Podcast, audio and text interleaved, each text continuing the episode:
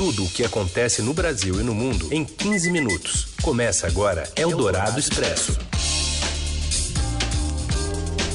Olá, seja muito bem-vindo, muito bem-vinda. Começamos aqui mais um Eldorado Expresso, edição desta segunda-feira, com as notícias mais quentes, bem na hora do seu almoço.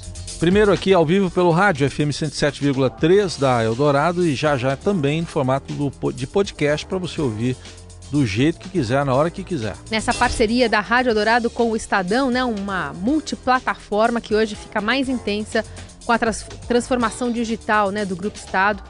Todo ele pensado muito mais no leitor, no ouvinte, né, na sua audiência. Muito boa tarde, Raíssen Abac. Boa tarde, Carolina Colim e ouvintes também que estão com a gente. Vamos às manchetes desta segunda, dia 2 de setembro. Eldorado Expresso.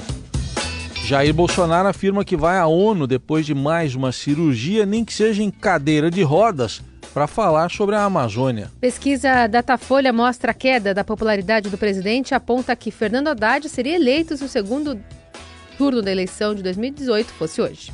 E ainda a, a, corrida de servidores federais para a aposentadoria, chegada do furacão Dorian aos Estados Unidos e o Walkman virando quarentão. Eldorado Expresso presidente Jair Bolsonaro disse hoje que a cirurgia que fará no domingo, no próximo domingo, não vai impedi-lo de ir à Assembleia da ONU lá em Nova York. As informações direto de Brasília com a repórter Julia Lindner. Oi, Julia. Olá, Carol. Olá, Heisen.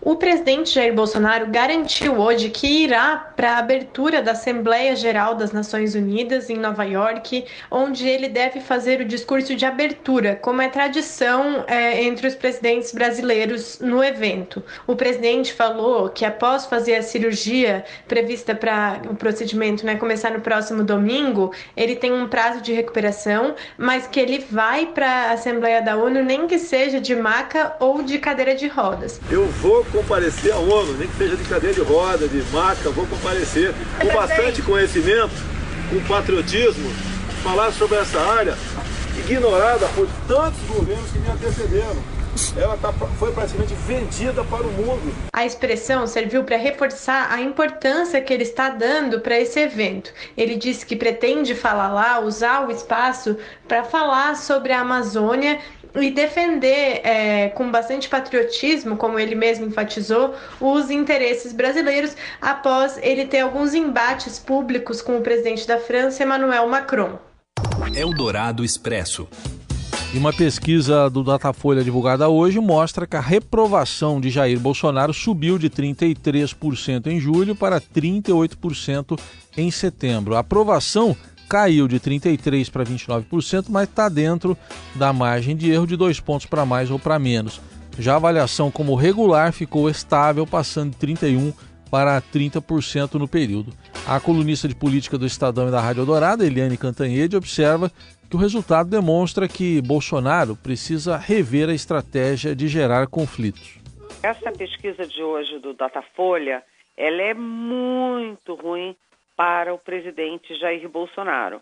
É hora do presidente parar, é, se reunir e discutir uma linha de ação, porque o presidente tem uma esse compromisso com a guerra. Ele está em guerra sempre com a imprensa, guerra com as universidades, guerra com a cultura, guerra com o mundo, né, principalmente com o mundo é, ocidental, democrático, ele está perdendo apoios muito importantes.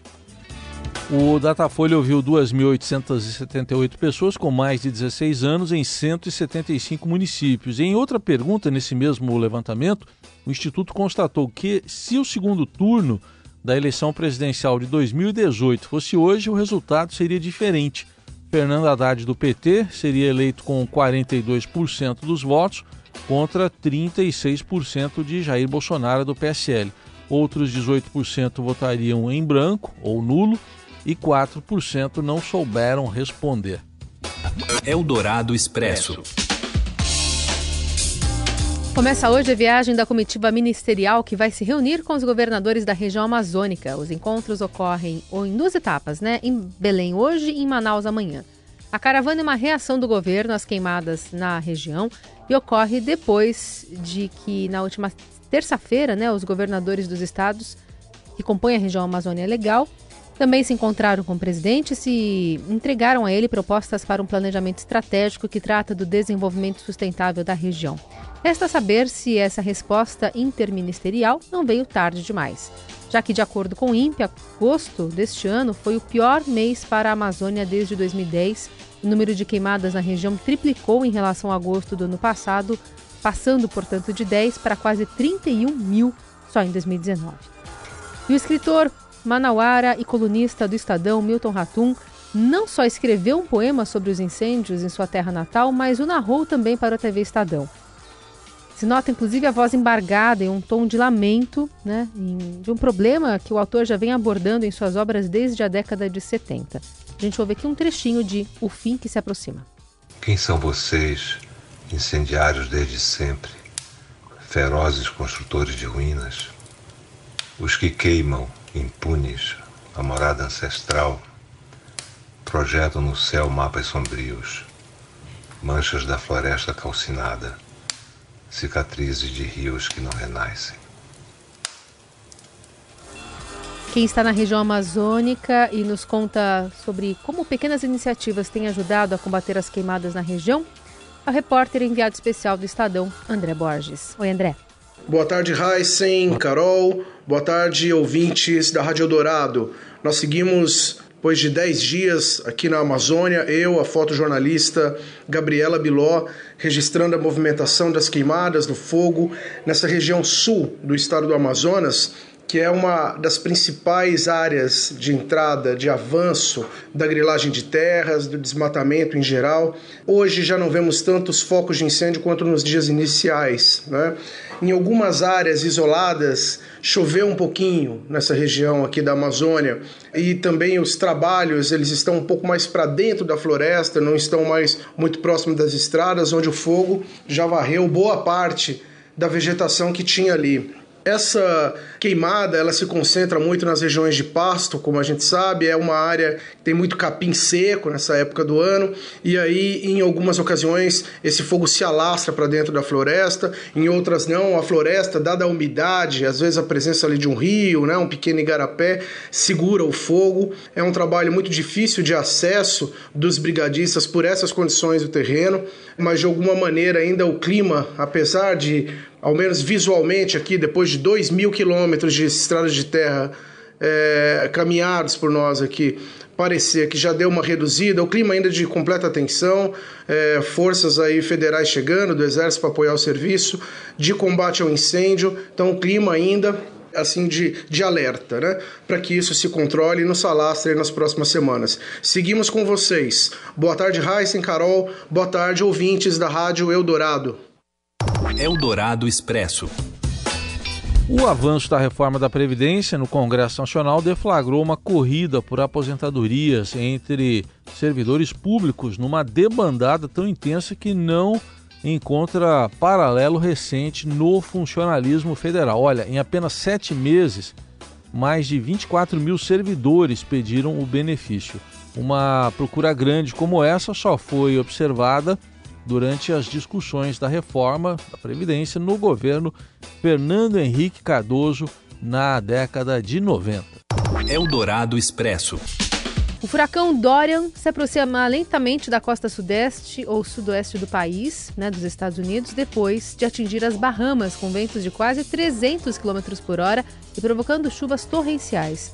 As autoridades estimam que a tempestade passará perigosamente perto da costa da Flórida entre a noite desta segunda e a madrugada de terça. Ontem, estados da Flórida, Geórgia e Carolina do Sul declararam estado de emergência e ordenaram que moradores da costa deixem suas casas. Até o momento não há informações sobre vítimas no arquipélago formado por 700 ilhas. Eldorado Expresso. A FIFA divulgou hoje os finalistas do prêmio T-Best, que coroa os melhores da temporada 2018-2019 no futebol mundial. Na festa que será realizada no próximo dia 23 em Milão, na Itália, os maiores protagonistas que concorrem ao título de melhor jogador serão o argentino Lionel Messi, faz cara de surpresa aí, do Barcelona, oh. o português Cristiano Ronaldo, de oh. novo, surpresa, da Juventus, ambos vencedores do troféu cinco vezes, cada um, E o zagueiro, isso é novidade, além de ser zagueiro, hein? O zagueiro holandês Van Dijk do Liverpool está concorrendo ao prêmio também, tentando a vitória pela primeira vez. Ele que ajudou o Liverpool no título da principal competição de clubes do continente, né, a Champions League. E é, o Van Dijk pode ser escolhido depois de que o único zagueiro escolhido até agora melhor jogador do mundo foi o italiano Canavarro na temporada 2006. A Itália havia acabado de ganhar a Copa do Mundo lá da Alemanha. Vamos ver o que vai acontecer dessa vez. Eldorado Expresso. Para encorajar pessoas a ler no transporte público, um jovem romeno propôs e convenceu o prefeito da cidade de Cluj-Napoca a oferecer viagens grátis de ônibus para quem lesse um livro de, durante o trajeto. A autoridade postou a ideia de Victor Miron em sua página no Facebook e a repercussão foi bastante positiva. Foi então que entre os dias 4 e 7 de junho passado, todas as pessoas que usaram seu tempo no ônibus para ler tiveram passe livre. Agora o jovem romeno quer alcançar voos mais altos. Seu próximo desafio é convencer Mark Zuckerberg a estimular os no Facebook as pessoas a trocar sua foto de perfil na rede social por uma foto de livro. Aí, elas ganhariam descontos em livrarias e em outros serviços. Eldorado Expresso.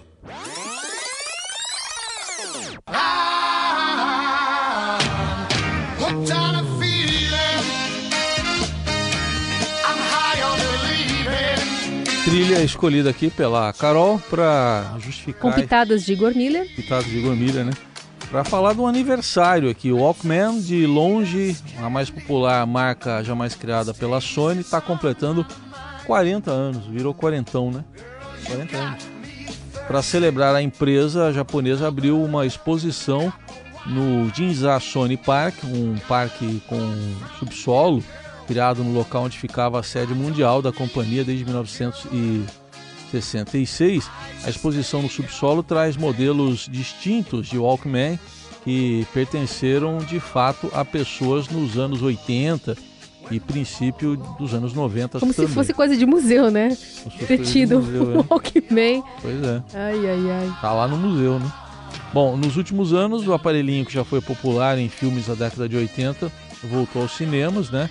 É, com o super-herói de Guardiões da Galáxia, que apesar de viver no futuro, mantém-se fiel ao dispositivo, né? Ele tá fiel lá ao aparelho. Peter Quill. O Peter Quill. E o curioso é que para o lançamento da segunda parte, o ator Chris Pratt também precisou fazer um vídeo explicando o que era um Walkman. A que ponto chegamos? Para fazer um tutorial, né? Explicar o que, que é isso. Você coloca a fita, dá play, e... volta. É. Demora um pouquinho para terminar de rebobinar.